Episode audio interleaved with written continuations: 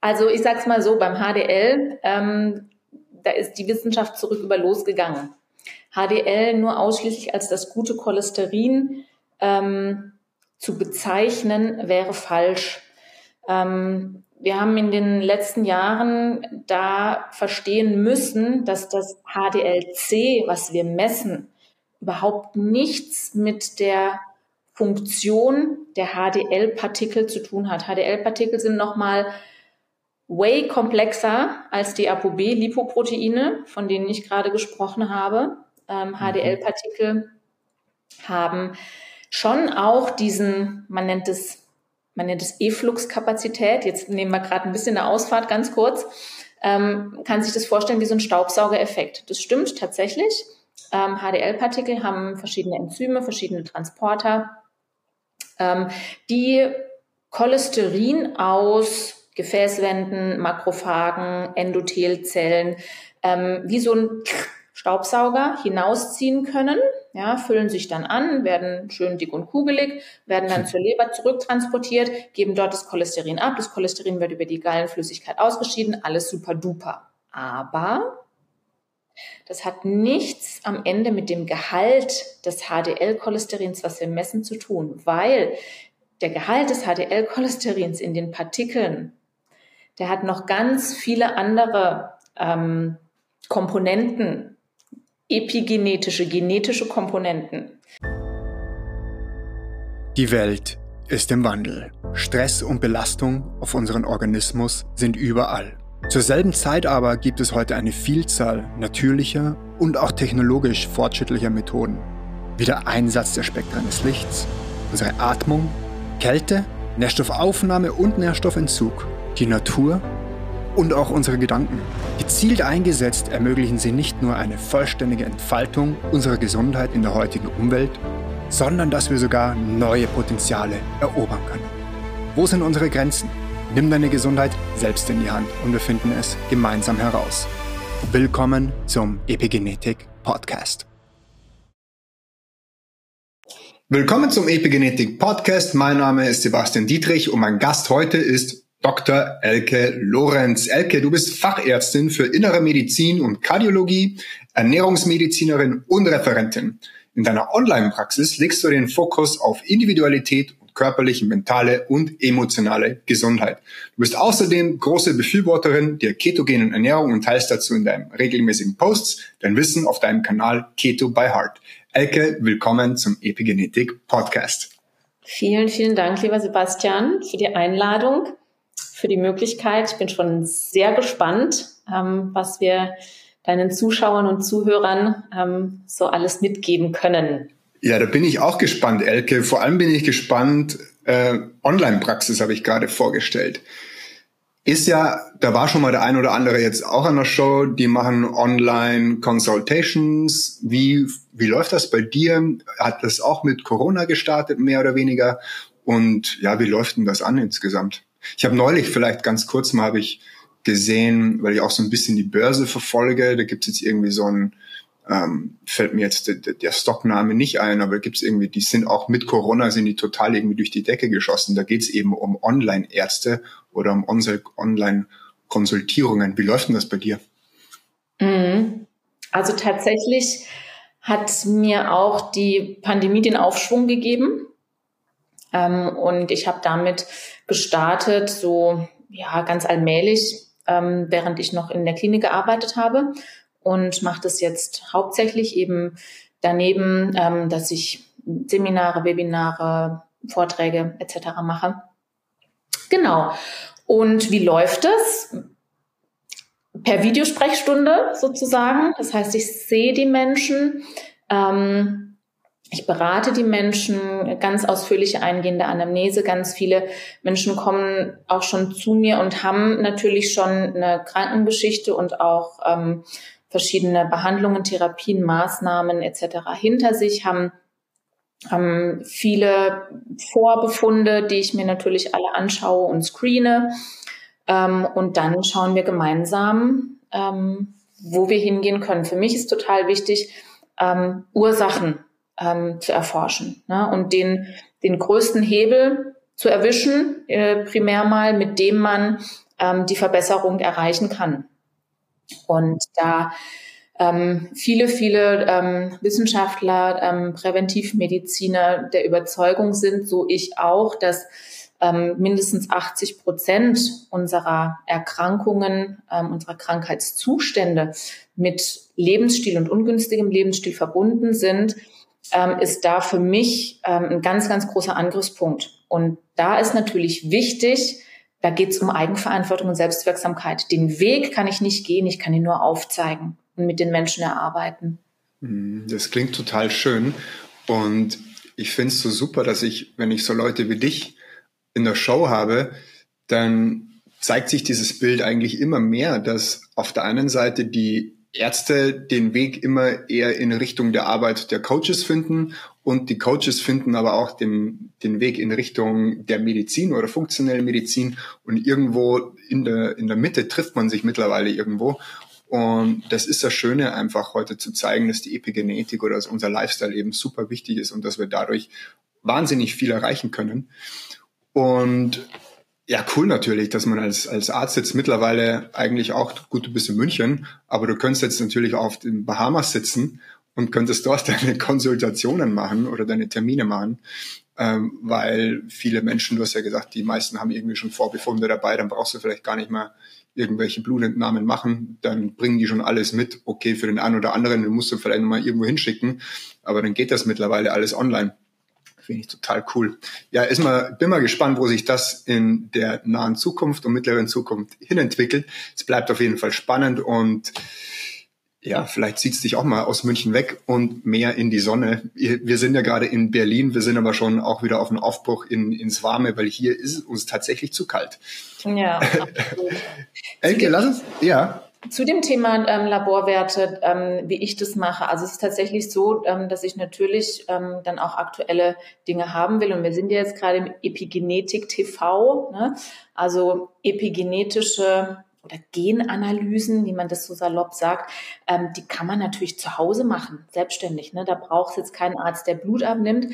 Ähm, wenn ich aber Blutwerte brauche und Laborwerte brauche, ähm, dann kooperiere ich dann natürlich auch ähm, mit dem, was die Leute vor Ort haben. Also die kommen natürlich zu mir, aber wenn der Weg zu weit ist, dann mache ich da ein Päckchen fertig. Da ist alles drinne, schnickschnack zugeschnürt und sage denen, geh zum Hausarzt deines Vertrauens oder zum freien Labor, lass dir das abnehmen, tu es in die Post und so funktioniert es. Ja. Super, cool.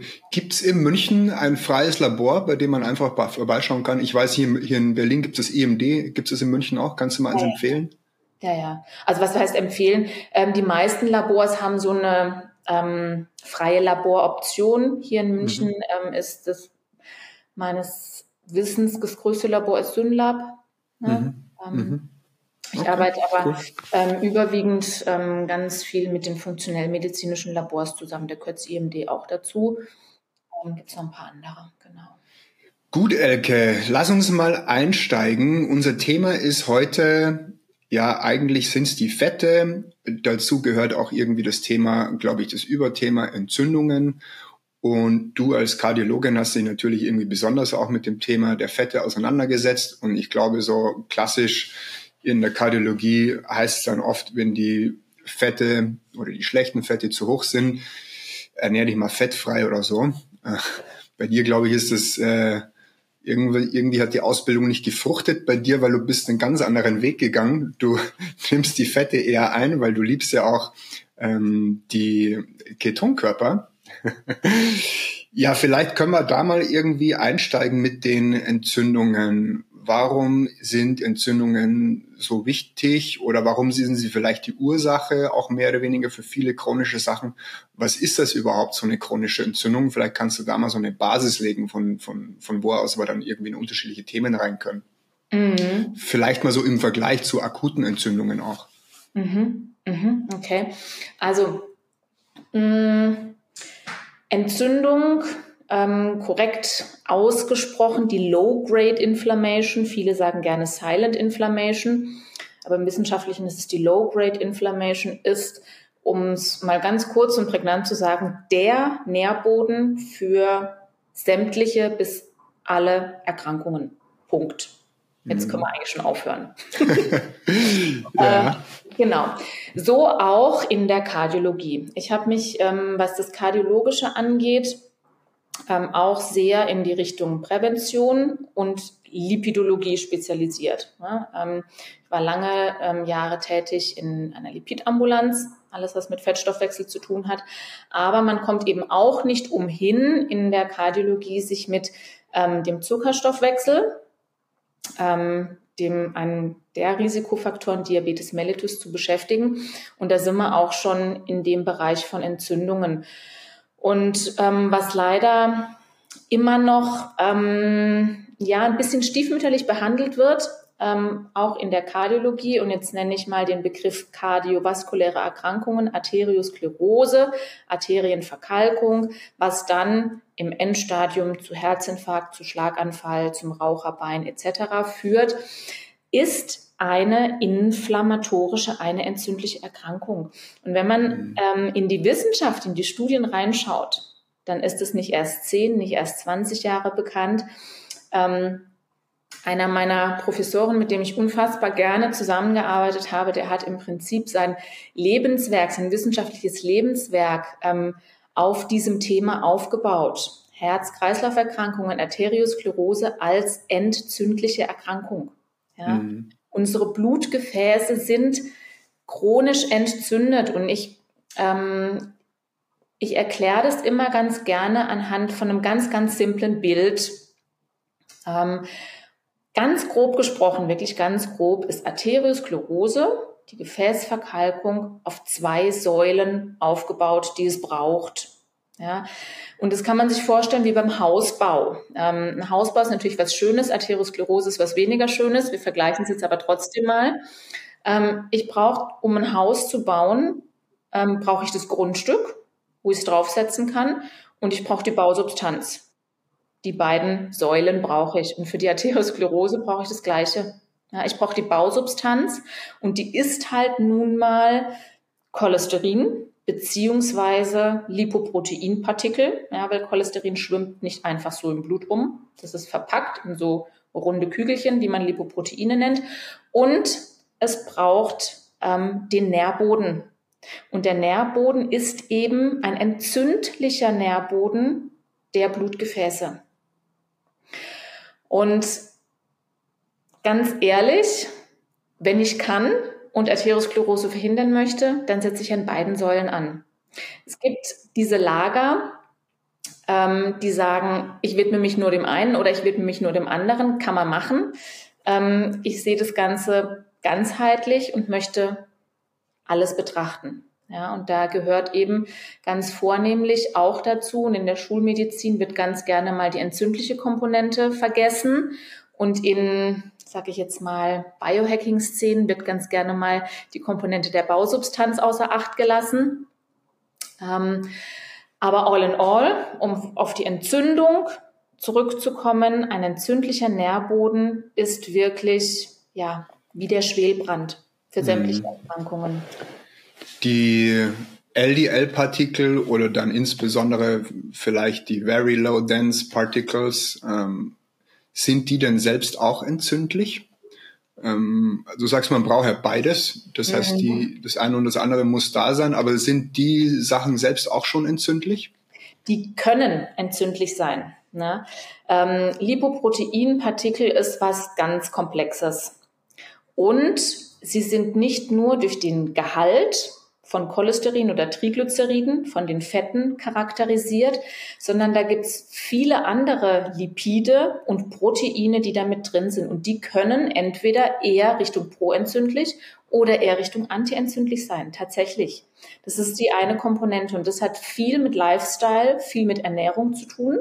Hm?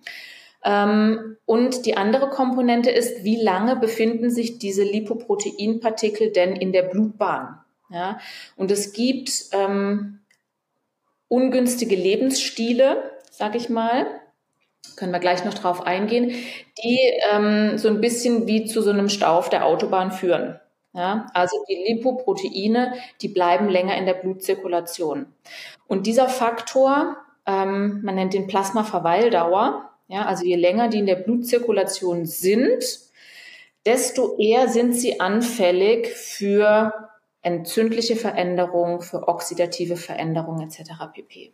Mhm, okay, also wir haben zwei äh, Seiten, die man sich anschauen sollte. Einmal die Entzündung, einmal die, äh, einmal das Cholesterin, insbesondere die, das LDL oder gibt es auch noch Subfraktionen. Und dann sagst du aber, ähm, das Cholesterin schwimmt ja nicht allein so in der Blutbahn rum, sondern da gibt es ja Proteine, Transportproteine. Das sind dann die Lipoproteine. Äh, und davon sagst du, gibt es eben entzündliche und eben auch äh, antientzündliche. Ähm, bevor wir vielleicht da jetzt weitermachen und reingehen in die einzelnen ähm, Fette, wie oder woher, also wenn wir diesen ersten Zustand uns nochmal nehmen, diesen Entzündungszustand, ähm, und du hast ja schon Lifestyle genannt. Ähm, woher kann der denn rühren? Mhm. Also natürlich ähm, ernährungsbedingt, aber nicht nur. Ja, weil sich auch Stress in jeglicher Art und Weise in entzündliche Komponenten übersetzt im Körper. Ja, das kann körperlicher Stress sein, mentaler Stress, emotionaler Stress ähm, der nicht nur mit unserem Immunsystem was macht, sondern auch mit Botenstoffen, proentzündlichen etc. Aber auf der Ebene von Ernährung gibt es natürlich ähm, einige Komponenten, die wir in unserer westlichen Ernährung ähm, haben, die deutlich entzündlich wirken. Und allen voran Zucker. Und mhm. Zucker ist so ein Buzzword, ähm, da steckt ja ganz, ganz viel dahinter. Ja, Zucker heißt ja nicht nur ähm, Kristallzucker und ich nehme jetzt schon keinen Zucker mehr in meinen Kaffee, ähm, sondern Zucker ist ja in eigentlich fast in allen verarbeiteten Lebensmitteln mittlerweile drin oder zumindest in den hochverarbeiteten Lebensmitteln. Ja, mhm. und alles, was hochverarbeitet ist, kann auch entzündliche Fette, künstliche Fette enthalten, Konservierungsstoffe, Zusatzstoffe, all das, was unser Körper, sag ich mal, von Natur aus nicht kennt. Ja, kann deutlich proentzündlich auf uns wirken. Mhm. Ja, wir gehen jetzt gleich äh, ein bisschen näher dann auch auf die Ernährung natürlich auch darauf ein, wo können diese entzündlichen Faktoren herkommen. Ich fand es jetzt auch nochmal ganz wichtig, äh, dass du es gesagt hast, dass es eben nicht nur die Ernährung ist, sondern grundsätzlich halt der Lifestyle, der sich dann ja wiederum auswirkt auf unser Nervensystem. Und da wir heute halt zu sehr im Sympathikus sind, äh, und gar nicht mehr so wirklich im Parasympathikus verweilen können. Das heißt, dass der Vagusnerv, der der antientzündliche Nerv quasi ist für unseren ganzen Körper, gar nicht mehr so aktiv dann sein kann. Wird natürlich schwierig, wenn wir so viele entzündliche Sachen reinkippen und das Nervensystem ist gar nicht mehr in der Lage, dem überhaupt äh, zu entgegnen. Aber vielleicht noch mal ganz kurz auf die andere Seite. Ähm, und da glaube ich, kann es jetzt auch super komplex und ähm, missverständlich werden. Ähm, diese Apolipo oder diese Lipoproteine, wo es dann auch entzündliche gibt, antientzündliche gibt. Woher kommen die denn und ähm, macht es denn Sinn, die auch vielleicht irgendwie zu messen? Mhm. Also Antwort auf die zweite Frage, ja, ja, ja. messen, messen, messen. Ähm, ich sage immer, know your numbers. Ja, mhm. nichts Vogel-Strauß-Politik zu betreiben und sich zu überlegen, ähm, wie es sein könnte, sondern ähm, das kann man alles messen. Woher kommen die Lipoproteine? Die haben zwei Bildungsorte in unserem Körper. Das eine ist der Darm, das andere ist die Leber. Im Darm werden Lipoproteine, ähm, und das sind ganz, ganz fettreiche Kügelchen, immer nur dann gebildet, wenn wir was essen. Warum? Naja, macht ja Sinn. Wir wollen ja das, was wir essen, irgendwie in unseren Körper reinkriegen, um daraus dann Energie zu produzieren. Hm, man nennt die Chylomikronen. Und die werden eben gebildet. Ähm, die sind ganz fettreich, ganz triglyceridreich, haben ein bisschen Cholesterin, nicht ganz so viel. Und die werden dann übers Lymphsystem in unsere Blutbahn gebracht und von dort aus dann an verschiedene Gewebe. Skelettmuskel, Herzmuskel, Fettgewebe. Und dort gibt es ein Enzym, was dann die Fette freisetzt, bisschen aufspaltet, ins Gewebe bringt, entweder in die Muskulatur, damit wir das gleich als Energie verwenden können, oder ins Fettgewebe für schlechte Zeiten. Klammer auf, Klammer zu, schlechte Zeiten gibt's nicht mehr. Ähm, aber gab's mal, also mhm. hat alles seinen Sinn. Und dann werden die kleiner, weil sie ja Inhalt verlieren sozusagen und wandern dann in der Zirkulation in die Leber, werden dort aufgenommen und abgebaut. Nummer eins. Wenn wir jetzt nicht essen, dann werden solche Lipoproteine, solche Kügelchen, auch gebildet in der Leber. Und dort heißen sie VLDL. Du hast vorhin schon gesagt, die Very Low Density Lipoproteine. Und warum heißen die so? Die heißen Very Low Density, weil sie eine geringe Dichte haben. Und Lipoproteine haben immer dann eine geringe Dichte, wenn sie mehr Triglyceride, mehr Fette enthalten als Cholesterin. Hm?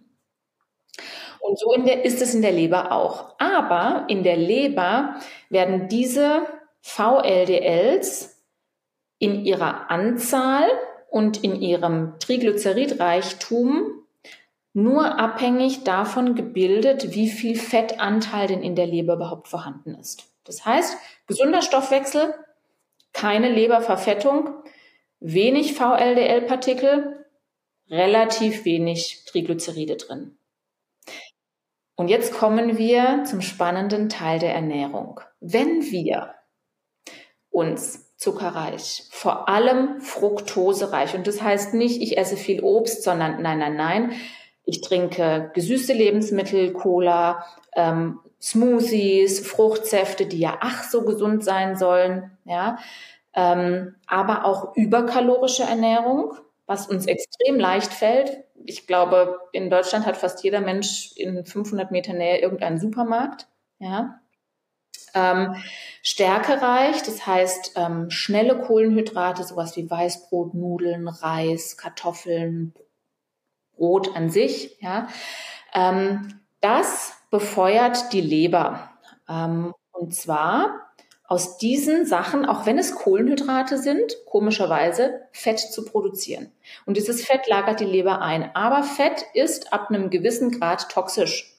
Und die Leber weiß sich zu helfen. Die sagt, ich produziere diese VLDLs, dass es knallt, weil das Zeug muss aus mir raus. Mhm. Und dann geht's ab in die Blutbahn. Mhm.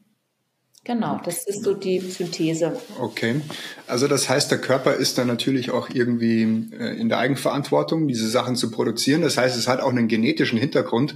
Und ähm, ich weiß ja, du bist da auch sehr bewandert, was das Thema genetische Prädispositionen angeht. Und du hast jetzt gesagt, die, die Lipoproteine, die werden jetzt vor allem im Darm oder auch in der Leber gebildet.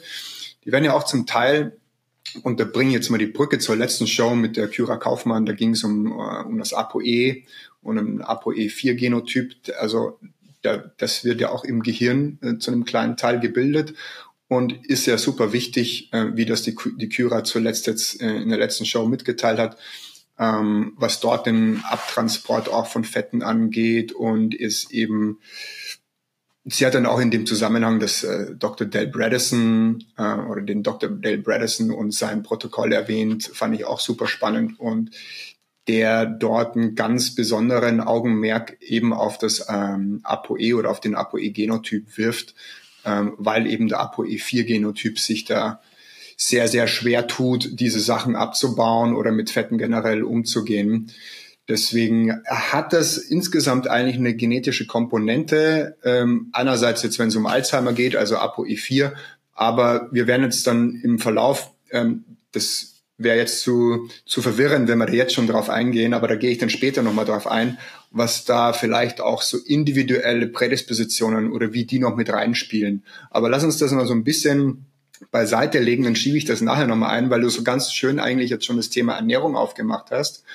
Und jetzt haben wir aber vor allem ja über Zucker gesprochen. Jetzt kann es ja leicht sein, wobei es auch immer, immer wieder leichter gesagt als getan für die meisten, den halt eigentlich nicht zu verwenden und sich dann vielleicht alternativ äh, gesunden Fetten zu widmen.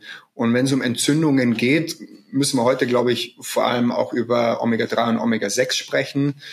Bevor wir da aber reingehen, wäre es vielleicht gerade passend, wo ich das ApoE jetzt auch erwähnt habe, ähm, und das ist ja auch immer ein sehr konträres äh, oder kontroverses, nicht konträr, kontroverses Thema.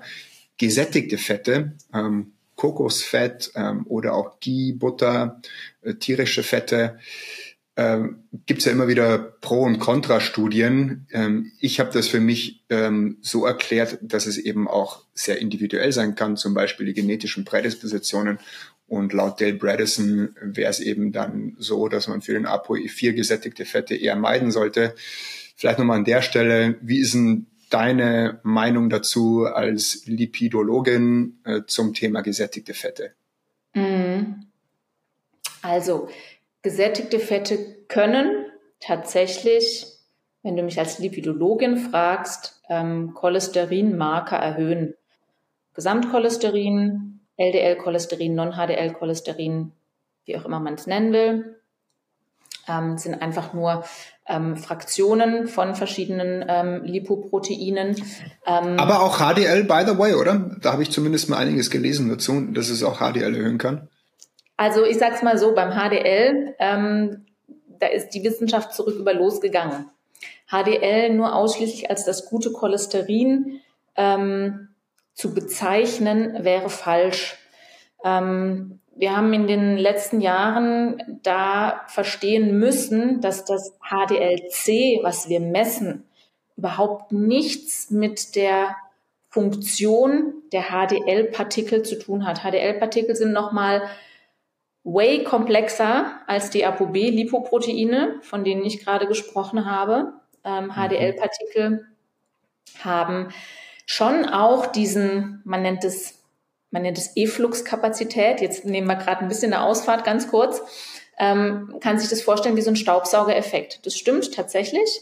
Ähm, HDL-Partikel haben verschiedene Enzyme, verschiedene Transporter, ähm, die Cholesterin aus Gefäßwänden, Makrophagen, Endothelzellen ähm, wie so ein Staubsauger hinausziehen können ja, füllen sich dann an, werden schön dick und kugelig, werden dann zur Leber zurücktransportiert, geben dort das Cholesterin ab. Das Cholesterin wird über die Gallenflüssigkeit ausgeschieden, alles super duper. Aber das hat nichts am Ende mit dem Gehalt des HDL-Cholesterins, was wir messen, zu tun, weil der Gehalt des HDL-Cholesterins in den Partikeln, der hat noch ganz viele andere ähm, Komponenten, epigenetische, genetische Komponenten. Mhm. Ähm, dir wird zum Beispiel das CETP was sagen, ja, was ja mhm. auch ähm, ganz häufig gemessen wird. Mhm. Also sprich, die Funktion des HDL-Partikels lässt sich nicht über HDL-Cholesterin messen. Das heißt, man kann auch nicht sagen, je höher dein HDL-Cholesterin, desto besser. Nein, nein. Mhm. Es gibt auch genetische Prädispositionen. Da haben die Leute ein HDL-Cholesterin von 120 und haben aber ein erhöhtes kardiovaskuläres Risiko. Ja? Mhm. Also kann man leider nicht ähm, so komplett sagen. Weißt du das auswendig, welche Prädisposition das ist? Das würde mich interessieren für das HDL. Es gibt unterschiedliche, wie gesagt, es gibt die CETP, wenn die mhm. nicht so gut funktioniert, also das Enzym nicht so gut funktioniert, dann hat man mehr ähm, Cholesterin. Es gibt ähm, Polymorphismen im dem Scavenger-Rezeptor B1, der an der mhm. Leberoberfläche ist. Ähm, mhm. Wenn der zum Beispiel, äh, sage ich jetzt mal, einen Knacks hat, dysfunktional ist, die HDL-Partikel nicht so gut wieder rückaufgenommen werden können, dann ist es im Prinzip auch wie ein Stau auf der Autobahn, ja, zum mhm. Beispiel. Ähm, und es gibt noch ein paar des ABCA1, ähm, was ja diesen Staubsaugereffekt ausmacht ähm, mhm. im HDL-Partikel. Ähm, das kann auch ähm, ähm, dysfunktional sein, ähm, mhm. weniger gut funktionieren oder eben auch überproportional gut funktionieren. Ja, dann kann ein niedriges HDL-Cholesterin ähm, zum Beispiel auch bedeuten, das ist eine Super Clearance. Mhm. Ja, mhm. also ähm, man kann leider im Moment diese E-Flux-Kapazität nicht routinemäßig messen. Ähm, Wissenschaft okay. das gemacht. Ich denke, das ist eine Frage von Jahren, dass man das mhm. auch irgendwann in die Routine mit reinkriegt. Okay. Ja, das ist ja interessant. Also mit dem HDL äh, habe ich so noch gar nicht gehört. LDL gibt's ja dann doch wieder die Subfraktionen, kann da auch komplizierter eben werden. Aber beim HDL, sagst du, ist es genauso, da kann es auch nochmal viel, viel komplizierter werden. Und ähm, du hast jetzt die diese ABC G1, glaube ich, hast du gesagt. Ähm, ABC A1. A1, das sind ja diese ATP-Binding-Kassetten oder wie, wie die heißen, die gibt's, da gibt's ja von genetische Prädisposition, die müsste man ja auch im Blut messen können oder geht das so einfach noch nicht scheinbar? Also man kann sie über die, ähm, über die Gentests natürlich schon messen, klar, natürlich. Mhm, mhm. okay, genetische Prädisposition, ja. ja. ja, ja. Okay, ja, spannend. Äh, was kann man denn da sonst noch messen, außer die Genetik, was jetzt dieses HDL-Thema angeht? Oder ist man da noch überhaupt nicht so weit, dass man wissen würde, wo man da konkret hinzuschauen hat? Also ähm, es gibt immer wieder ähm, Versuche, ähm, ApoA1 ist ja so das Haupt-Apolipoprotein auf den HDL-Partikeln, nebst ApoA2. Ähm, und jedes HDL-Partikel hat auch mehr davon. Das heißt, man kann jetzt nicht einfach sagen, ah, ich messe mal ApoA und dann weiß ich, wie viele HDL-Partikel ich habe. Das funktioniert leider nicht. Auf der Seite von ApoB, LDL, VLDL-Partikel funktioniert es. Das ist super, mhm. weil jedes ApoB Lipoprotein genau nur ein einziges ApoB-Protein hat.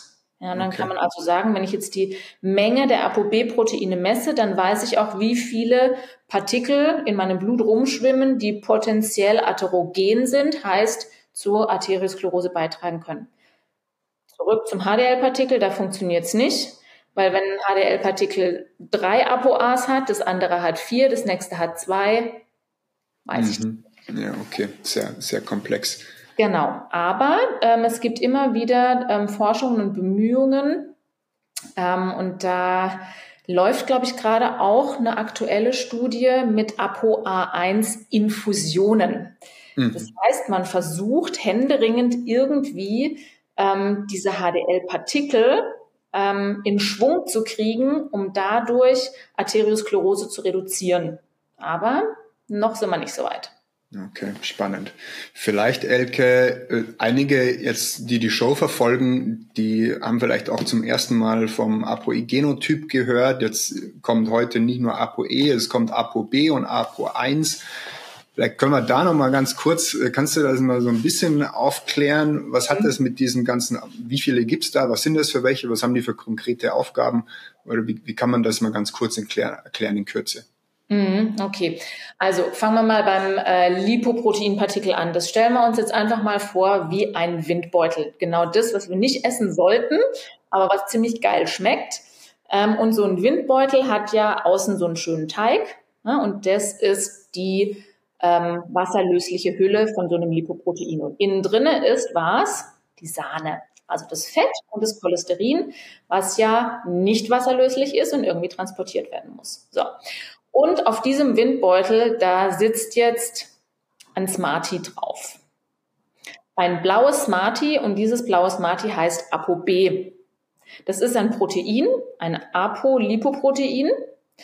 Und das ApoB ist, wie gesagt, auf jedem Lipoprotein nur ein einziges Mal drauf. Aber nicht auf HDL-Partikeln, sondern nur auf den Kylomikronen, die ich genannt habe, auf den VLDLs aus der Leber, aus den LDLs, die unter anderem auch in der Leber gebildet werden.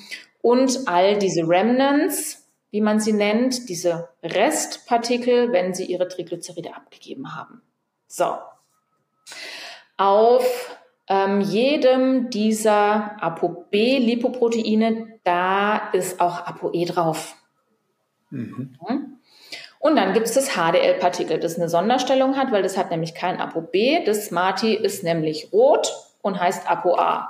Mhm. Und davon gibt es nicht nur ein Smarty, sondern der liebe Gott hat sich gedacht, da tue ich ein paar mehr drauf. So. Mhm. Auf dem HDL-Partikel kann auch ApoE drauf sein. Und witzigerweise können die Lipoproteinpartikel ihre ApoEs in der Blutzirkulation auch gegeneinander austauschen. Ganz spannend. Weil es noch nicht schon komplex genug ist. Genau.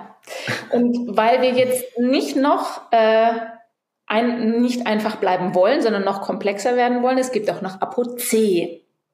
Und diese ApoCs, da gibt's ApoC2, das ist, sagen wir mal, eher positiv und es gibt ApoC3 und das ist eher negativ. Und diese ApoCs, die sind auch extrem spannend, weil auch in denen gibt es genetische ähm, Dispositionen, SNPs, Polymorphismen ähm, die einen entweder eher günstig oder eher ungünstig, was das Lipidprofil angeht, ähm, beeinflussen. Und ApoC3, vielleicht gehe ich da mal noch kurz drauf ein. ApoC3 wird verstärkt von der Leber dann gebildet, wenn die Leber zu viel Fett hat. Also Richtung Dyslipidemie geht. Und dann packt die Leber auf ihre VLDL-Partikel dieses ApoC3 drauf. Warum? Weil sie sagt, Moment mal, ich will nicht ähm, hochintensiv und energieaufwendig ähm, das Fett aus mir rauskriegen, um dann kurze Zeit später das VLDL-Partikel wieder an meiner Tür klopfen zu haben. Deswegen packe ich da ApoC3 drauf, was den ganzen, ähm, sag ich jetzt mal, Lipoproteinkreislauf schön verlangsamt. Ja, die, ähm, das VLDL-Partikel kann weniger gut die Triglyceride abgeben. Es kann weniger gut am LDL-Rezeptor in der Leber wieder zurück aufgenommen werden. Das macht alles so ein bisschen träger. Was für die Leber an sich gut ist, für uns aber gar nicht. Mhm. Okay.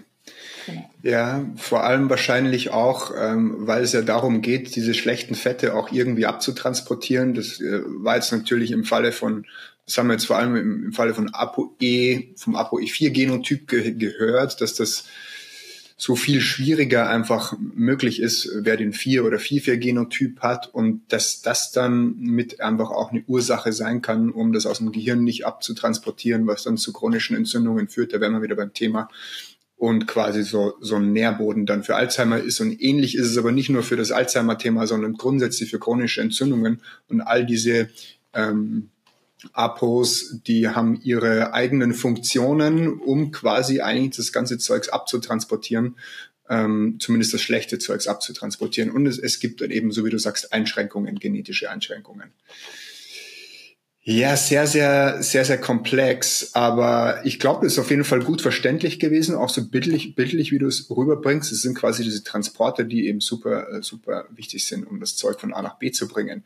Jetzt aber vielleicht nochmal zurück zum, zu den gesättigten Fetten. Da bin ich dir jetzt ins Wort gefallen, äh, weil ich sofort äh, gesagt habe, hey, die können ja auch HDL erhöhen. Aber dann hast du gesagt, hey, das ist ja nicht nur positiv, kann ja auch negativ sein. Das ist ja viel komplexer.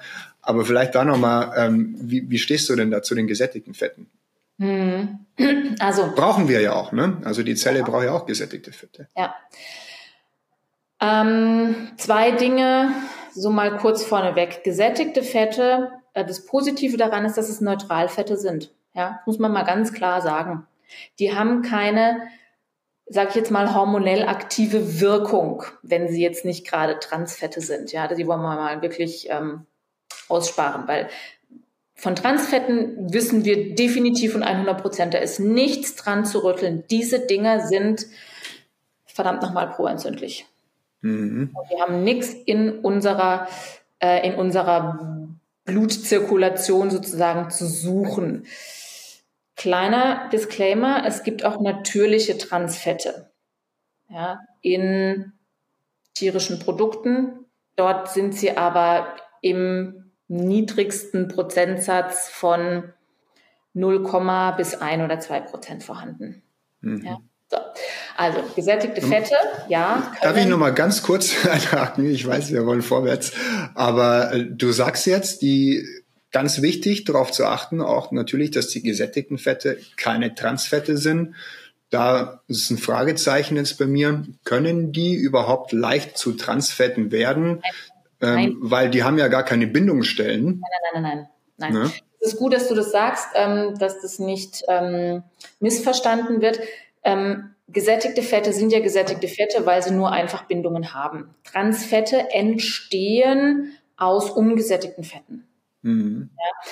Ich habe die jetzt tatsächlich so ein bisschen vermischt in einen Topf geworfen. Ähm, hast du recht. Ähm, Rolle rückwärts. Transfette entstehen aus ungesättigten Fetten, meistens genau. aus mehrfach ungesättigten Fetten. Ja, aber ja. wie gesagt, sie kommen eben auch mit gesättigten Fetten in Nahrungsmitteln, mm. in natürlichen ja, Lebensmitteln vor. Mm. Ja? Okay. Ja. Genau. Zwar nur in ganz geringer Konzentration. Also okay. gesättigten Fette, stabile Fette sozusagen, ähm, führen, du hast es gesagt, brauchen wir ja auch in unseren Zellmembranen, führen zu erhöhter Stabilität, während die ungesättigten Fettsäuren eher zu dieser Fluidität und Dynamik führen. Ja? Gesättigte Fette können Cholesterin erhöhen. Das Gesamtcholesterin, LDL-Cholesterin, Non-HDL-Cholesterin. Ja? Mhm. Und das ist individuell unterschiedlich. Das ist mhm. ganz interessant. Ähm, hat natürlich mit der genetischen Ausstattung zu tun, ähm, hat interessanterweise ähm, auch was mit einem, ich sag mal, Phänotyp zu tun. Und zwar weiß man das seit ein paar Jahren, die sogenannte, es gibt das Konzept des sogenannten Lean Mass Hyperresponder. Mhm.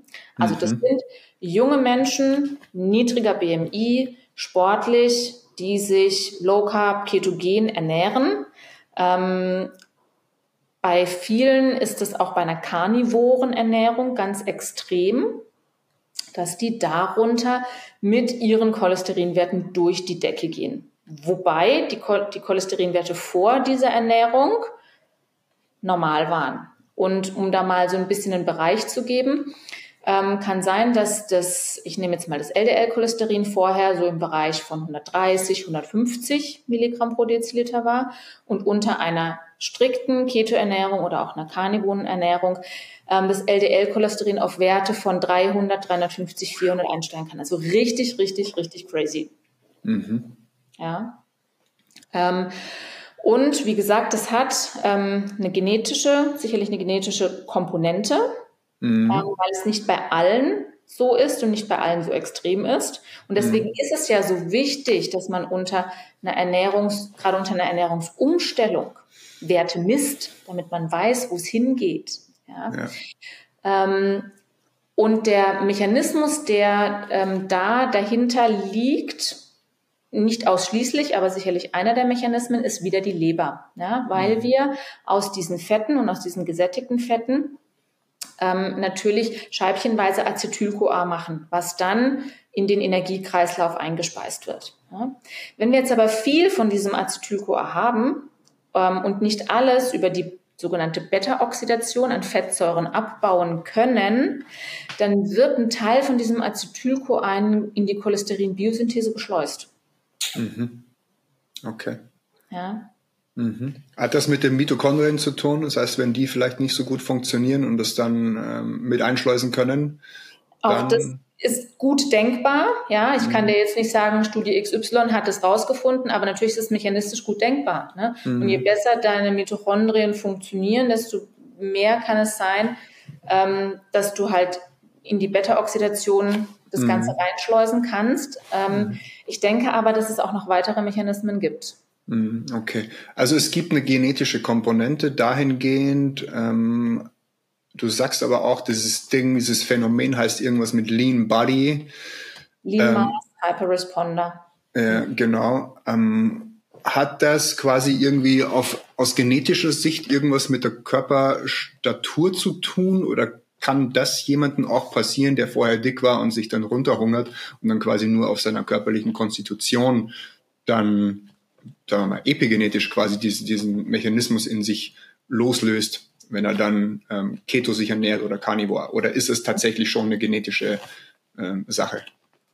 Also, ähm, Meinung Mhm. Ich glaube, es ist ähm, tatsächlich eine genetische Sache. Interessant ist, was du ansprichst mit, ähm, ich nenne es jetzt mal, dem übergewichtigen Couch Potato, der sich runterhungern hört sich so schlimm an, der aus, gut in auf, Shape kommt. Auf positive Art und Weise in Shape kommt, genau. genau.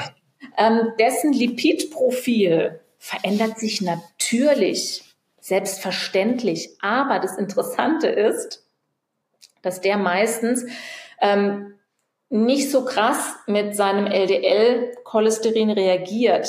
Das geht zwar hoch, aber, und jetzt muss ich überlegen, wie ich das gut transportiert kriege.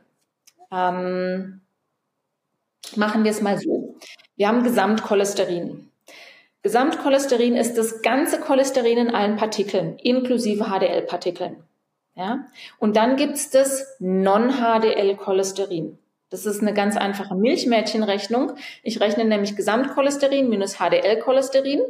Und was übrig bleibt, ist das gesamte Cholesterin in diesen ApoB-Partikeln. Das gesamte atherogene Cholesterin aus Kylomikron Remnants, aus VLDLs, aus IDLs, aus LDLs, wie sie alle heißen.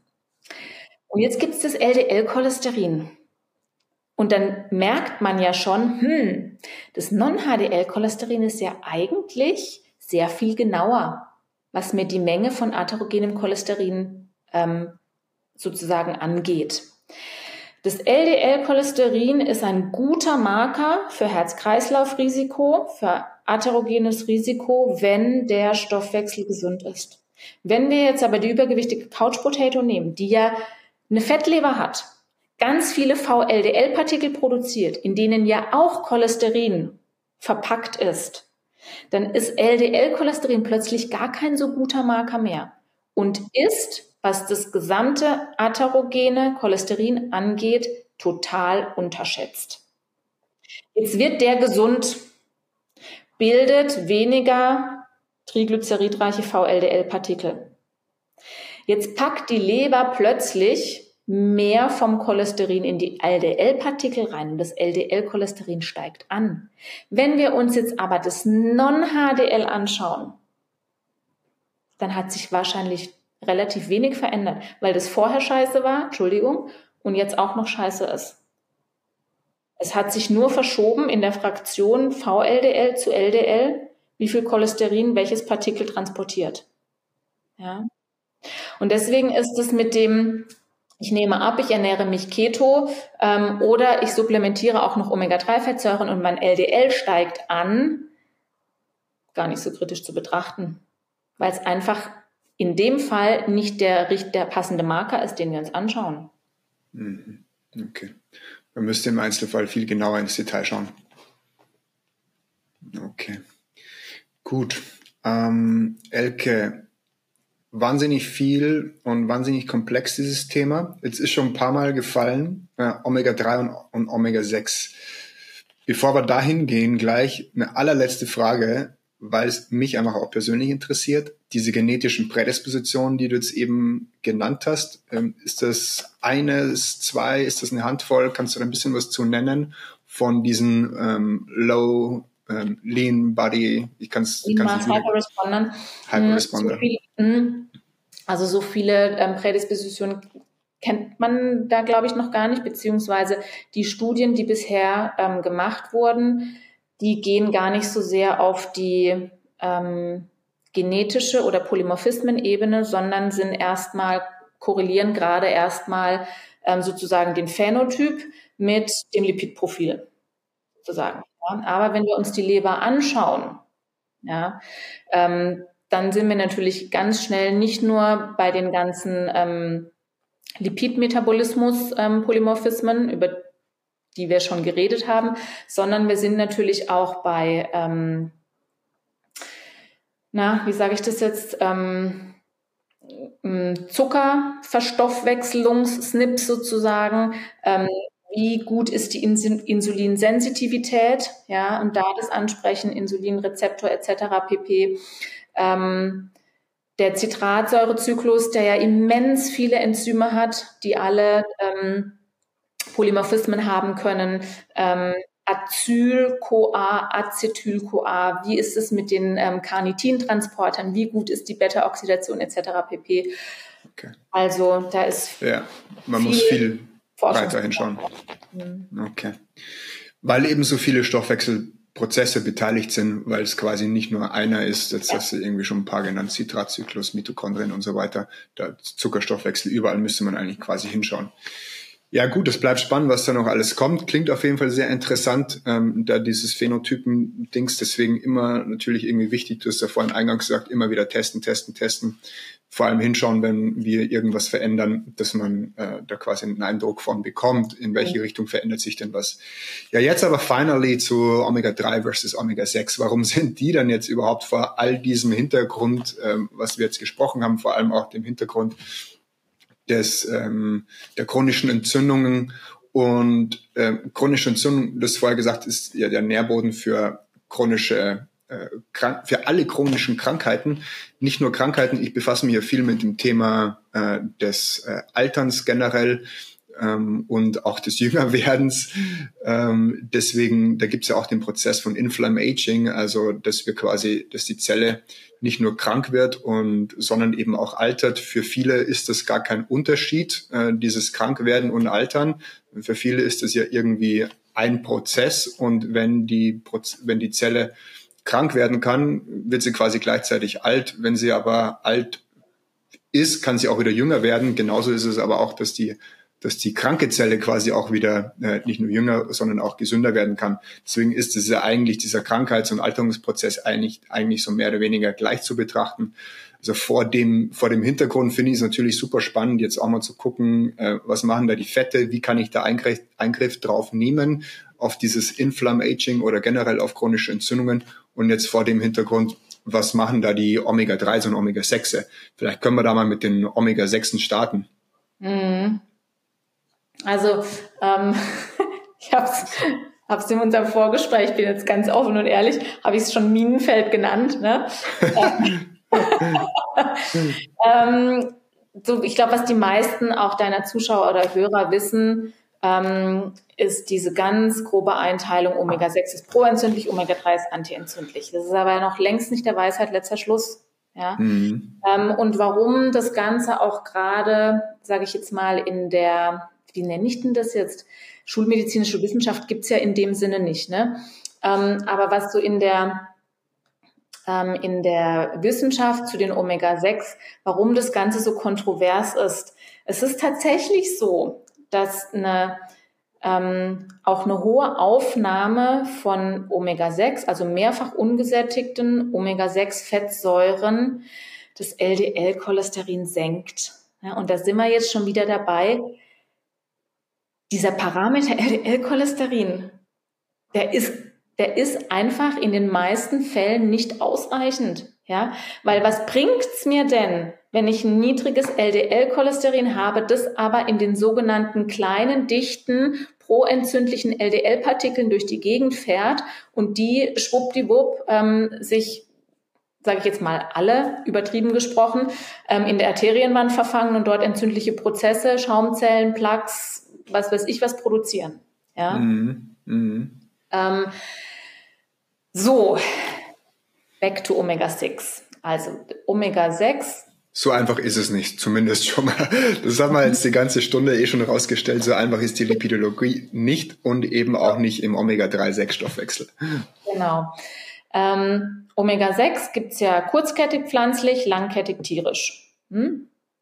Ähm, die Linolsäure, pflanzliches Omega-6, die Arachidonsäure, tierisches Omega-6.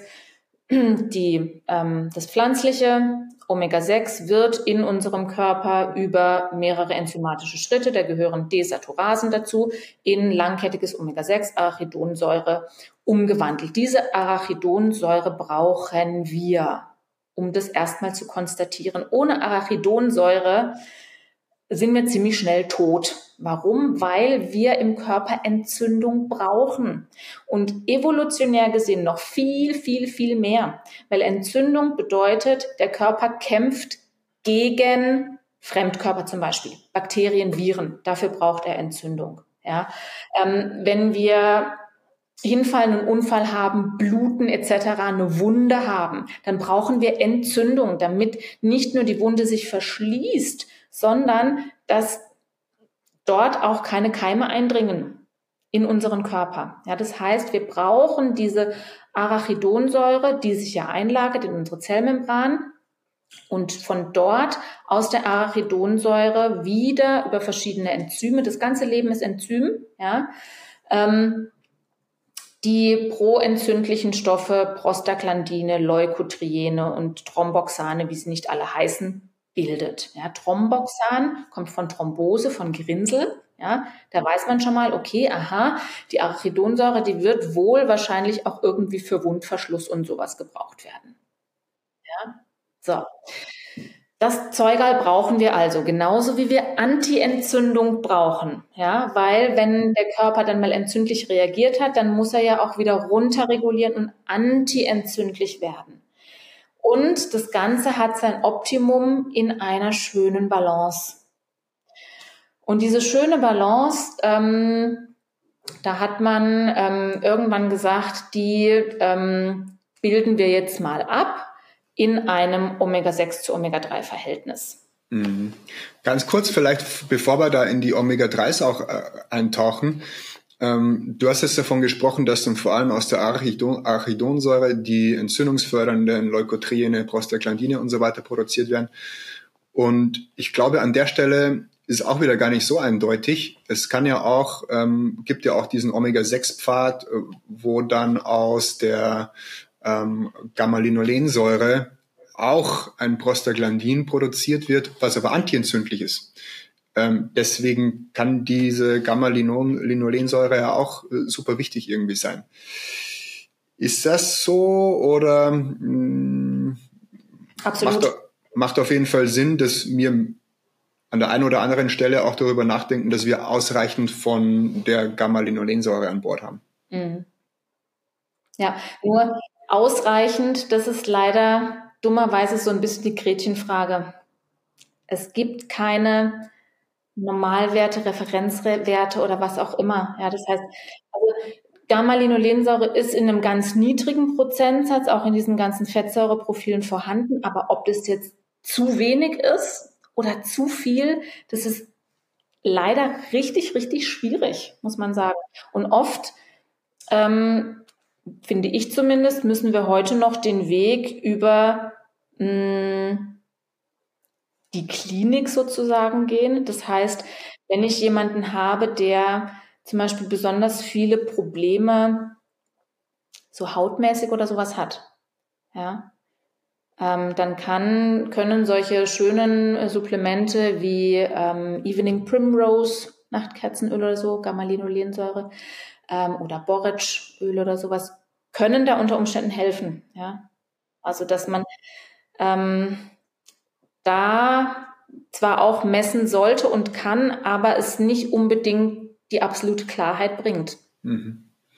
Ja. Mhm. Könnte ich dann nicht eigentlich auch Fischöl verwenden? Natürlich will ich mich nicht in Fischöl baden, aber warum nehme ich dann nicht eigentlich die Omega-3s? Warum nehme ich in dem Fall die, das Borageöl oder das äh, Nachtkerzenöl?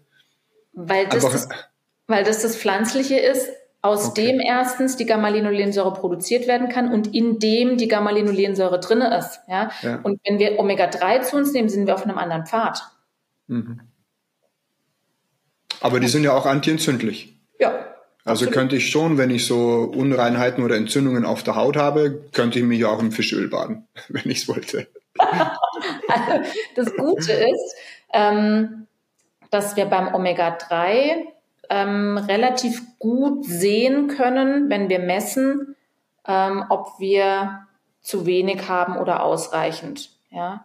Anders mhm. als bei der Gamma-Linolensäure gibt es ähm, über ganz, ganz viel Forschung ähm, für Omega-3s valide Werte. Mhm. Aber Okay. Meines Erachtens der Goldstandard Messung aus Erythrozyten, aus roten Blutkörperchen. Mhm. Man kann Omega-3 im Plasma messen, als freie Fettsäuren, im Vollblut oder eben ausschließlich in Erythrozyten.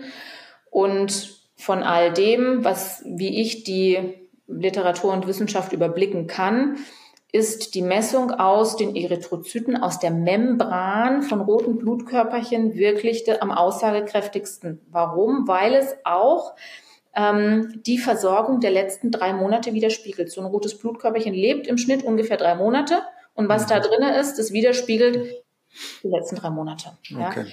Und gerade was so Plasmasachen angeht, das ist alles relativ kurzfristig und fast schon tagesaktuell. Mhm. Wenn man jetzt so ein Fettsäureprofil ähm, sich mal erstellen lässt im Labor, nehmen die denn auch Erythrozyten? Das muss man fragen, nicht alle. Okay. Mhm. Okay, ist auch immer wichtig, dass man da drauf schaut. Ich habe ja. morgen übrigens einen Termin ähm, beim IMD hier in Berlin. Äh, da werde ich mich gleich mal informieren, was die für ähm, Zellen eigentlich testen dafür. Mhm.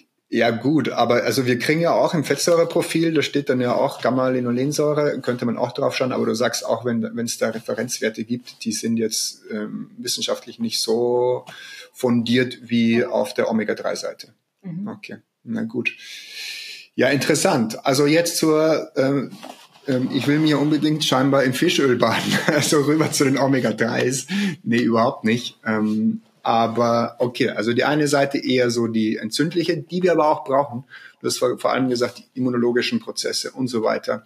Aber dann gibt's auch noch die, die antientzündliche Seite in Form der Gamma-Linolin. Also Omega-3. Wie sieht's da aus? Also quasi der, der Gegenpart zu den Entzündungen, ähm, so wie du es jetzt gesagt hast, war ja bei den Omega-6 gab es auch die tierischen, gab es auch die pflanzlichen. Wie sieht's bei der guten Seite der Macht aus? Mhm.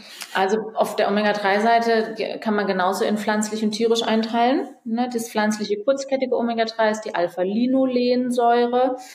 Ähm, der Hauptvertreter an, an Nahrungsmittel oder Lebensmittel ist das Leinöl, Leinsamen. Ja, ist der absolute Hauptvertreter. Ähm, und kurzkettiges, kurzkettige Alpha-Linolensäure kann, und jetzt kommt der, der Magic Point an der Sache, über die gleichen Enzyme wie auf der Omega-6-Seite in langkettiges Omega-3 umgewandelt werden. Das bedeutet, das ist ein kompetitiver Mechanismus. Das heißt, die das kurzkettige pflanzliche Omega-6 und das kurzkettige pflanzliche Omega-3, die streiten sich sozusagen ums Enzym und wer doch bitteschön als erster verlängert werden darf. Ja? Und wer von denen verlängert wird, ist einfach nur eine Frage der Menge. Und da sehen wir schon, ähm, wenn wir jetzt mal sagen, das Ziel ist, wir wollen langkettig haben und wir wollen doch bitteschön ähm, wenn es geht, nicht unbedingt mehr langkettiges Omega-3, aber so im Verhältnis, dass das Omega-6 vielleicht entweder mit dem Omega-3 langkettig 1 zu 1 ist oder auch ähm, drei oder vier Teile mehr von dem Omega-6, weil offensichtlich braucht unser Körper ein bisschen mehr Entzündung als Anti-Entzündung. Ist so, ja. Ähm, dann, und wir wollen das Ganze aus den kurzkettigen ähm, sozusagen nähren. Ja. Und wenn wir jetzt noch mit ins Spiel bringen, dass diese Desaturasen so eine latente Bevorzugung den Omega-6 gegenüber haben, so eine latente, ja, dann weiß man eigentlich schon, wie man sich ernähren müsste. Ja, nämlich viel mehr pflanzliches Omega-3 als ähm, pflanzliches Omega-6, was die Öle angeht. Ne? Also Omegas sind ähm, Fettsäuren, die in Ölen vorkommen. Ja? Das heißt, ähm, von Leinöl ernähren und Omega-6-Öle, und jetzt zähle ich mal kurz ein paar auf, Sonnenblumenöl, Sojaöl, Maiskeimöl, Distelöl, ähm, auch Kürbiskernöl, ja, ähm, die zu reduzieren bzw. zu vermeiden. Und jetzt kommen wir wieder zur Ernährung. Ähm, einmal kurz eine Ausfahrt genommen. Ähm, in prozessierten Lebensmitteln ist fast immer Sonnenblumenöl. Warum? Es ist günstig, es ist geschmacksneutral. Punkt. Die Lebensmittelindustrie braucht billig. Ja. So. Zurück zum Omega-3-Pathway. Ja, vielleicht nochmal ganz kurz, ähm, weil man ist ja auch nicht auf der sicheren Seite, wenn man sich ein nicht so gutes Olivenöl mhm. bezieht, weil da wird ja gepuncht wie Weltmeister. Ja. äh, nur weil da ein Bio-Label drauf ist, heißt das ja auch noch nichts. Ähm, die werden ja häufig dann mit günstigen Sojaölen oder auch anderen günstigen Ölen gepuncht und dann steht dann da irgendwie einfach nur drauf verarbeitet oder verpackt in Italien zum Beispiel. Ähm, dann kommen die aber vielleicht diese günstigen Öle, wenn dann, vielleicht kommt das Öl insgesamt aus Spanien und auf dem Seeweg werden die dann mit, mit, mit billigen, wie so bei Piraten kann man sich das vorstellen, mit günstigen Ölen gepanscht. Also da äh, muss man unbedingt aufpassen, dass ähm, man sich einfach gute Qualität kauft, weil dann ist man ganz, ganz schnell eben dabei und dann kriegt eins von diesen entzündungsförderlichen untergejubelt. Absolut. Ähm, wenn, selbst wenn es hohe Qualität ist, dann macht die Sorte der Oliven tatsächlich auch den Gehalt an, am Fettsäureprofil aus. Na, es gibt Olivensorten, die haben einen ganz, ganz hohen Anteil an einfach ungesättigter Ölsäure. Da sind ganz wenige mehrfach ungesättigte drin und ein bisschen gesättigte. Da gibt's Unterschiede, ja. Mhm. Ein weiteres Problem beim Olivenöl ähm, ist noch gar nicht mal das Gepansche, sondern ähm, wenn die Olivenernte und die Ölproduktion ähm, hauptsächlich maschinell gemacht wird, dass da Mineralöle reinkommen. Mhm. Und ich verfolge tatsächlich ähm, Stiftung Ökotest seit vielen Jahren. Und es ist seit vielen Jahren eigentlich immer genau dasselbe Ergebnis. Die Landschaft der Olivenöle, die ich in Supermärkten kriegen kann, ist desaströs. Und es gibt immer genau ein einziges Olivenöl, was wenigstens gut abschneidet. Okay. Ja. Sag mal. Das ist echt der Hammer. Also Welches ist das? Deswegen ist es super wichtig, wirklich, wie du gesagt hast, auf die Qualität zu achten, zu gucken, ähm, wirklich auch vielleicht einen guten Olivenölhändler zu haben, ähm, wo man wirklich weiß, der hat viele Handschritte, ja, mhm. viele manuelle Schritte und da auch wirklich zu sagen, ähm, dafür bezahle ich halt auch. Mhm. Du, du, hast eben gesagt, es ist immer das eine. Ist das ein Produkt, was du empfehlen kannst? Oder war das nur, nee, eines bleibt immer übrig, das so einigermaßen okay ist? Ähm, ich kann gerne den Namen sagen von diesem ja. einen Öl. Und gerne. zwar ist ähm, das eine Öl von der Firma Rapunzel, mhm. ähm, das Kreta Olivenöl. Es gibt andere von Rapunzel, die weniger gut abschneiden. Das ist echt interessant. Es ist immer dieses eine Öl. Sehr gut zu wissen. ja gut, äh, Elke, wir waren jetzt bei den Omega-3. Ich weiß nicht, waren wir, da, waren wir da schon durch? Hast du da schon alles gesagt? Ähm, oh, also, ich glaube, wir haben es nur angeschnitten. Also ähm, ich habe ja gesagt, das Ziel ist langkettiges Omega-3. Ja? ja? genau. Und da ist mir jetzt noch total wichtig, ähm, selbst wenn ähm, sich jemand vegan ernährt, ja, und sagt, ich nehme aber nicht das langkettige tierische Omega-3, was aus Fisch, aus Meeresfisch, aus Tiefseefisch ähm, konsumiert werden kann. Das nehme ich nicht zu mir, das mag ich nicht, das will ich nicht.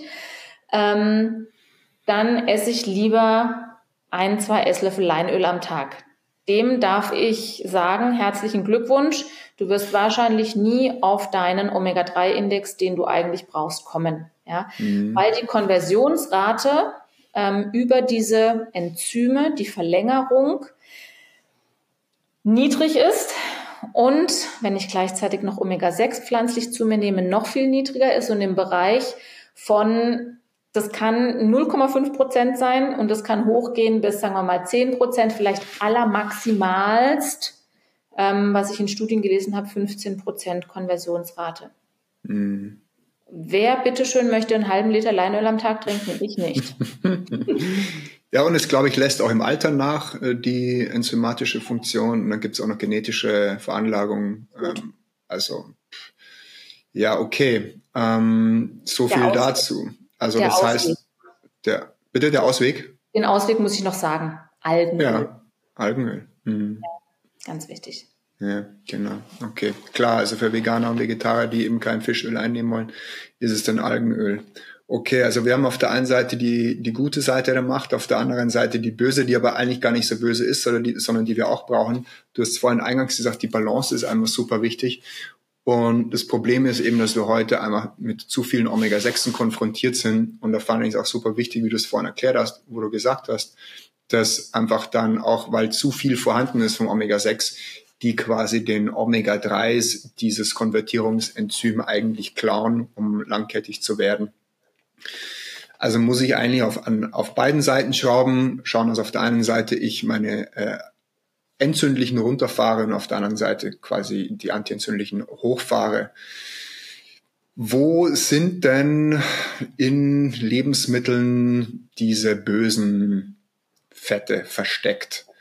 Ähm, also klar, tierische Arachidonsäure, hast du gesagt, sind, die, sind in, ähm, in Fleischprodukten etc., pflanzlicher ist auch schon genannt, gesagt.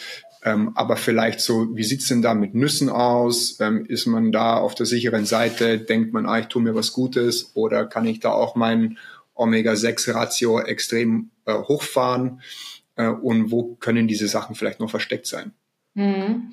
Bei Nüssen ähm, hat jede Nusssorte ihr eigenes Fettsäureprofil. Ja. Äh, ja. Wird ja immer gesagt, ähm, Walnüsse sind ganz arg toll.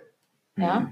Ähm, die meisten wissen aber auch, Walnüsse sind Omega-3-Lieferanten. So heißt es immer ganz schön. Ja, genau.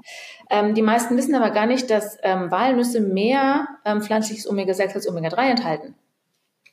Genauso ja. bei Mandeln. Ähm, da ist auch das Verhältnis Omega-6 größer als das ähm, zu Omega-3. Ja, ähm, und wir kommen halt wieder zum Leinsamen. Das ist so ziemlich das Einzige, wo der Omega-3-Anteil größer ist als der Omega-6-Anteil, was jetzt nicht bedeutet, dass Nüsse schlecht sind. Aber wenn jemand ähm, niedrigen ähm, Omega-3-Index hat, und ich sage ganz bewusst Omega-3-Index und nicht 6 zu 3 Verhältnis, weil damit ist nämlich leider ähm, auch nicht alles klar. Ähm, und kannst, du das noch mal, kannst du das nochmal aufklären vielleicht, was da der ja, Unterschied ist? Kann ich gerne aufklären. Also ähm, wahrscheinlich kennen viele das Omega-6 zu Omega-3-Verhältnis. Ne? Und ich habe ja auch mhm. vorhin gesagt, ja, es wäre ja gut, ähm, wenn Omega-6 zu Omega-3 so im Verhältnis ähm, 4 zu 1 bis 1 zu 1 wäre. Das wäre so das ganz Optimale. Mhm. Das Problem aber mit diesem Omega-6 zu Omega-3-Verhältnis ist, dass es nicht ähm, einheitlich validiert ist. Bedeutet, es gibt keinen einheitlichen Konsensus, sage ich jetzt mal, in der Wissenschaft, in verschiedenen Labors, ähm, die irgendwelche Testkits oder sonst irgendwas herstellen, ähm, in Fettsäureanalysen etc., gibt es keinen Standard, der uns sagt, welche Omega-6-Fettsäuren und welche Omega-3-Fettsäuren packen wir denn in diese Verhältnisbildung mit rein? Das heißt, ein Hersteller, ein Labor, ein Fettsäureprofil sagt zum Beispiel, also ich nehme beim Omega-6, ähm, nehme ich nur die Arachidonsäure und bei den Omega-3s nehme ich DHA und EPA. Mhm. Das andere Labor sagt ja, nee, Moment mal, aber was mache ich denn mit den Kurzkettigen? Ach, die packe ich doch gleich noch mit dazu. Das mhm. nächste Labor sagt, ah ja, ich habe das jetzt alles aus dem Plasma raus ne? oder aus dem Serum. Ähm, das übernächste Labor sagt, nee, nee, ich habe es alles aus den Erythrozyten, aus den roten Blutkörbchen rausgenommen. Und da stehen wir schon da und merken, okay. wir wissen eigentlich gar nicht mehr, was wir messen. Ja, ist nicht standardisiert. Hm. Genau. Was der Versuch ist, der Standardisierung, ist, was ich schon gesagt habe, aus den roten Blutkörperchen und da den Omega-3 Index. Das heißt, wir kümmern uns sozusagen gar nicht um ein Verhältnis von 6 zu 3, sondern wir sagen, dass das, der Anteil von Omega-3-Fettsäuren, jetzt klingelt es an meiner Türe, das lasse ich jetzt mal, dass der Anteil an Omega-3-Fettsäuren in der Membran zwischen 8 und 11 Prozent sein soll. Mhm. Und der Rest interessiert uns schon mal gar nicht. Ja? Und dann muss man sich überlegen, und vielleicht kommen wir da irgendwann zu einem Standard, ähm, dass wir sagen, mh, hm, wir nehmen zum Beispiel auf der Omega-6-Seite nur die Arachidonsäure und auf der Omega-3-Seite nur das EPA. Aber wie gesagt, das ist noch nicht standardisiert. Hm, okay. Und das, von dem du eben gesprochen hast, von Erythrozyten, das ist dann der Omega-3-Index. Ja. Okay. Also je nachdem, welches Laborprofil man da ja macht, kriegt man dann ja teilweise mal äh, 3 zu 6 oder auch EPA zu AA. Ähm, da muss man dann einfach genau drauf schauen. Und genau. natürlich ist es irgendwie auch wichtig, beim gleichen Labor zu bleiben, wenn man vorher nachher messen möchte, mhm, weil, ja. es nicht standardisiert ist. Ja. ja, okay, jetzt war ich dir nochmal ins Wort gefallen. Da ging es dann um, um die Nüsse und ähm, ich weiß nicht mehr, hast du den roten Faden noch, äh, was, was Omega, aber ich glaube, ich glaube, wir haben eigentlich vieles jetzt, vieles ich glaub, jetzt schon. Wir haben vieles abgedeckt. Ja, da war die, da war die Sache ähm, mit den Nüssen, dass jede Nuss ihr eigenes Fettsäureprofil genau. hat. Ähm, ja. dass man nicht ähm, glauben braucht, dass man seinen Omega-3-Index ähm, durch äh, reichhaltiges ähm, Nussangebot in seiner Ernährung irgendwie decken kann. Genau, okay. Ähm, meine Lieblingsnuss ist übrigens die Macadamia-Nuss. Die hat ja ganz viele einfach ungesättigte Fette und eigentlich, wie ich finde, so für mich zumindest das attraktivste Fettsäureprofil. Das ist so mein Go-To. Leider auch die teuerste Nuss, wenn man sich mhm. da mal so eine Bio-Nuss mhm. kauft. Aber bin ich voll bei dir. Macadamia.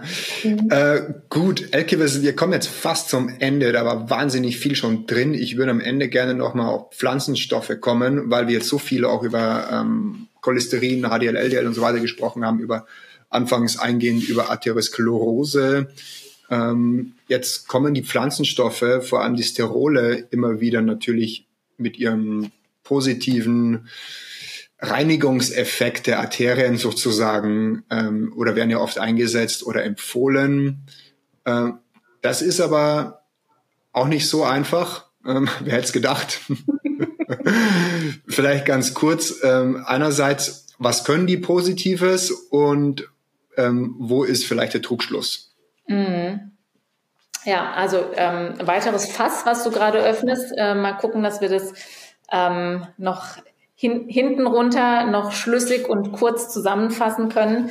Sterole sind im Prinzip pflanzliches Cholesterin. Ja, es gibt tierisches Cholesterin, es gibt pflanzliches Cholesterin. Und Sterole oder auch Phytosterole genannt, mhm. ähm, da gibt es unterschiedliche Vertreter. Das häufigste ist das sogenannte Sitosterol. Ähm, die sind auch so ein bisschen wie Omega-6 und Omega-3, so mit der Konkurrenz zu Transportern und Enzymen ja, also, wenn wir jetzt Phytosterole aufnehmen über die Ernährung und das tun wir natürlich, wenn wir pflanzliche Kost zu uns nehmen. Ja, auch wenn wir Pflanzenöle zu uns nehmen, sind da auch Phytosterole drin. Ja, sagen wir mal, wir essen jetzt einen Salat mit ähm, einem guten pflanzlichen Öl und dazu ein Steak.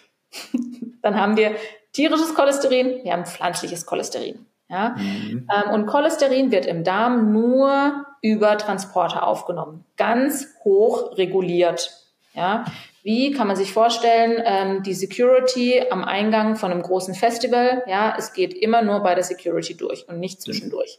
Also hoch reguliert.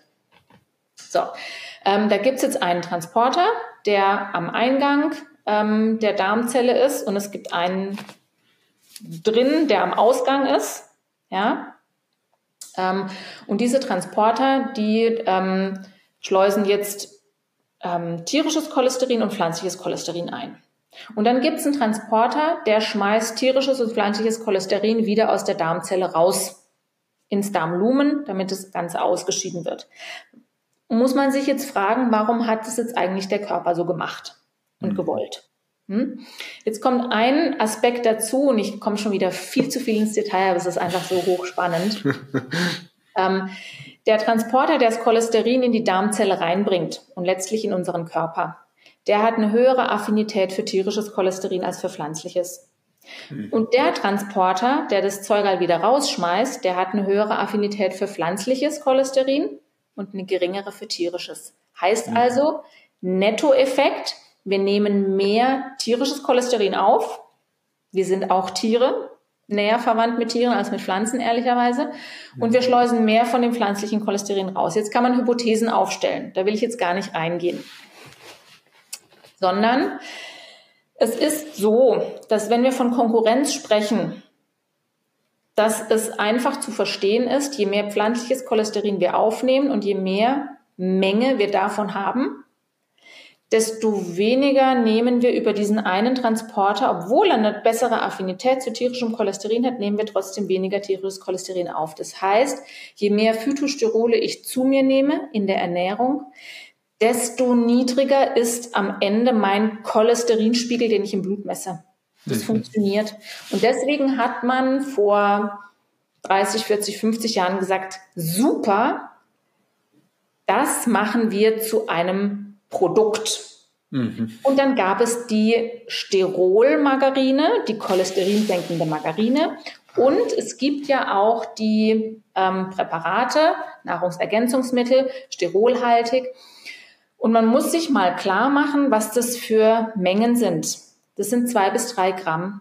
Über eine, sage ich jetzt mal, normale Ernährung, wenn sie nicht gerade vegan ist, Veganer nehmen natürlich mehr Phytosterole auf, ähm, habe ich ungefähr 250, 300, vielleicht auch 350 Milligramm. Das heißt, wir reden über einen Faktor 10.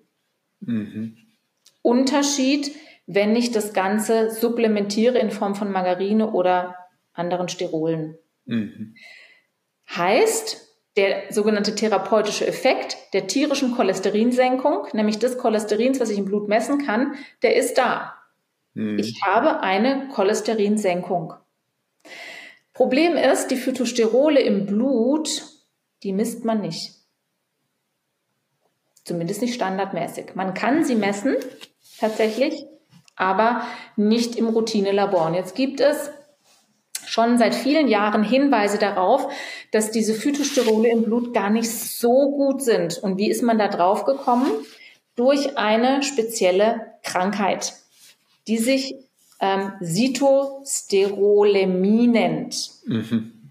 Und es ist eine Krankheit, die, und jetzt wird es spannend wieder für dich und deine Zuhörer, auf einen Transporterdefekt zurückgeht, nämlich das ABCG8. Das ist dieser Transporter, der im Darm die Phytosterole wieder ausschleust. Mhm. Und wenn der kaputt ist, also richtig, richtig kaputt, hm, dann gibt es dieses Krankheitsbild der Cytosterolemie. Und das sind Menschen, die frühzeitig mit 30, 40 Herzinfarkte haben. Und da hat man sich schon immer gefragt, wow, krass, wie kann denn das sein? Und trotzdem ähm, hat man gesagt, na irgendwie, wenn die Phytosterole das äh, LDL-Cholesterin senken, dann müssen sie ja irgendwie einen positiven Effekt haben. So. Und jetzt gibt es eine, ähm, man nennt es Landmark-Studie oder Proof of Concept-Studie. Die ist 2020 erschienen ähm, und die hat dem Ganzen sehr viel Impact gegeben, sage ich mal. Das war eine Populationsstudie. Man hat ähm, Blutproben von drei verschiedenen Datenbanken genommen, von einer isländischen, einer dänischen und einer britischen, genau, ähm, Population. Die haben relativ große Datenbanken, gerade die Dänen und die Engländer. Ähm, die haben große Biodatenbanken. Und da hat man ähm, geguckt nach diesem ABCG8 und zwar nach Polymorphismen.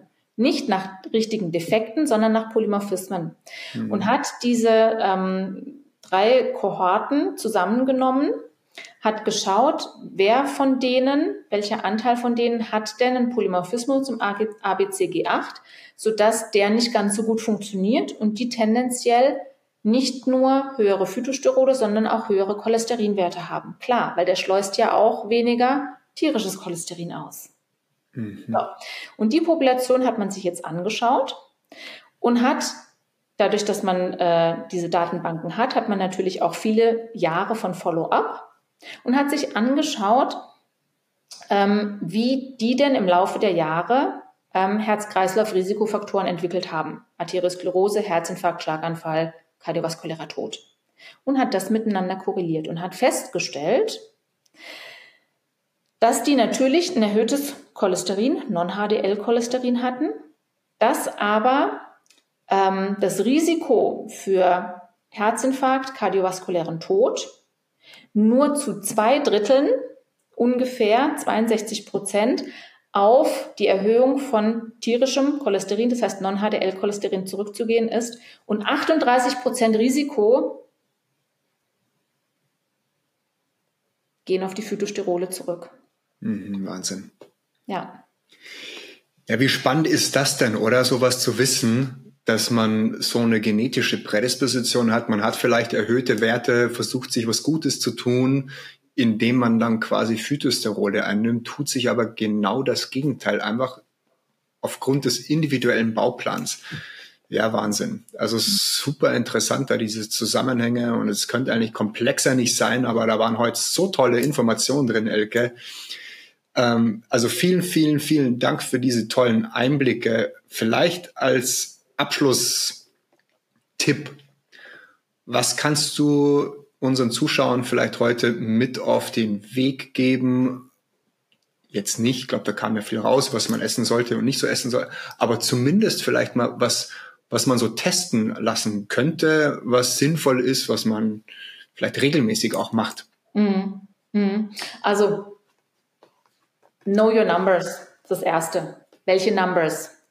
Ähm, klar Lipidprofil, klar Fettsäureprofil, das Richtige, ähm, das wissen deine Zuhörer jetzt oder Zuschauer. Ähm, zum Stoffwechsel gehört mehr als nur das Fett, Fettprofil. Ja, da mhm. gehört auch das Zuckerprofil dazu. Mhm. Ja, ähm, und wenn man schon mal weiß, wie der Stoffwechsel funktioniert, ist das schon mal die halbe Miete. Was ich aber Ähm, und deswegen nenne ich sozusagen meine Arbeit Individualmedizin extrem wichtig finde, ist das Ganze individuell. Du hast es schon gesagt, was für den einen gut ist und vielleicht sinnvoll, kann für den anderen total schlecht sein. Und deswegen finde ich diese Kombination aus genetischer Analyse, Polymorphismen und aber gleichzeitig auch den aktuellen Laborwerten, weil ich weiß ja gar nicht, wenn ich jetzt einen Polymorphismus habe, der mh, hm, zum Beispiel tendenziell viel zu viel ähm, kurzkettiges Omega-6 in langkettiges Omega-6 umwandelt. Ich mich aber schon positiv ernähre, ähm, dann brauche ich vielleicht gar nichts mehr korrigieren. Ja, also diese Kombination aus individuellen Polymorphismen, aus dem aktuellen ähm, Laborprofil und dann zu gucken, was muss man überhaupt optimieren und wie kann man es optimieren auf individueller Ebene, finde ich genial. Hm. Ja, bemerkenswert. Also das ist eigentlich die, viele sagen ja, ist die Medizin der Zukunft. Äh, ich denke, die Leute, die das sagen, die haben schon die Gegenwart verpasst. Viele sind schon dabei, das genauso zu praktizieren. Natürlich wird da in der Zukunft noch viel, viel mehr kommen an Daten. Aber da kommt ja auch vieles aus Amerika, die sind da uns auch schon deutlich weiter. Ich glaube, bei denen läuft sowas, das ist ja auch schon mindestens seit einem Jahrzehnt, dass man ähm, die SNPs auch mit einbezieht, vergleicht mit anderen Laborwerten und so quasi eine individuelle Medizin draus strickt, so wie du das sagst. Ganz, ganz spannend. Wer sich da angesprochen fühlt und das mal checken lassen möchte, wir werden natürlich auch die Seite von Elke verlinken. Ähm, vielleicht hat jemand Lust, da in die Telemedizin zu gehen. Ähm, ist ja quasi egal jetzt, wo die Zuhörer und Zuschauer herkommen, auch wenn Elke jetzt in München ist und du da draußen bist, vielleicht in Berlin, so wie ich gerade, ist das kein Problem. Wir werden das verlinken. Wir werden auch Elkes Kanal verlinken. Keto by Heart übrigens ein ganz, ganz cooler Kanal. Ähm, wo sie immer wieder auch über solche Sachen wie heute postet, aber auch viel über den positiven Einsatz von ähm, ketogene Ernährung oder von Ketonkörpern, ähm, unbedingt auch mal draufschauen. Dann möchte ich sagen, vielen, vielen Dank ähm, für deine Zeit, Elke. Euch da draußen, vielen, vielen Dank fürs Einschalten. Wenn ihr was zurückgeben wollt, gerne ein Like hinterlassen, einen Kommentar oder auch den Kanal abonnieren, um insgesamt den Algorithmus zu befeuern, damit wir die tollen Inhalte heute von Elke mit so vielen Menschen wie möglich teilen können. Ja, nächste Woche geht's, glaube ich, schon los. Ich müsste mal drauf schauen, nicht, dass ich jetzt was Falsches sage, aber wir starten mit unserer Detox-Serie. Kann auch sein, dass noch eine Folge dazwischen kommt. Ja, nochmal vielen, vielen Dank für deine Zeit, Elke. Es war ein ganz, ganz, eine ganz, ganz tolle Folge mit super interessanten Inhalten. Super, super gerne. Hat großen Spaß gemacht. Ähm, vielen Dank für deine Arbeit, ähm, dass du mit deinem Kanal dieses wichtige Wissen ähm, und Selbstwirksamkeit verbreitest. Finde ich super. Und wie gesagt, ähm, man muss nicht alles selber wissen und selber können. Es gibt immer Unterstützung durch Menschen wie dich, durch Menschen wie mich. Genau. Super. Vielen Dank.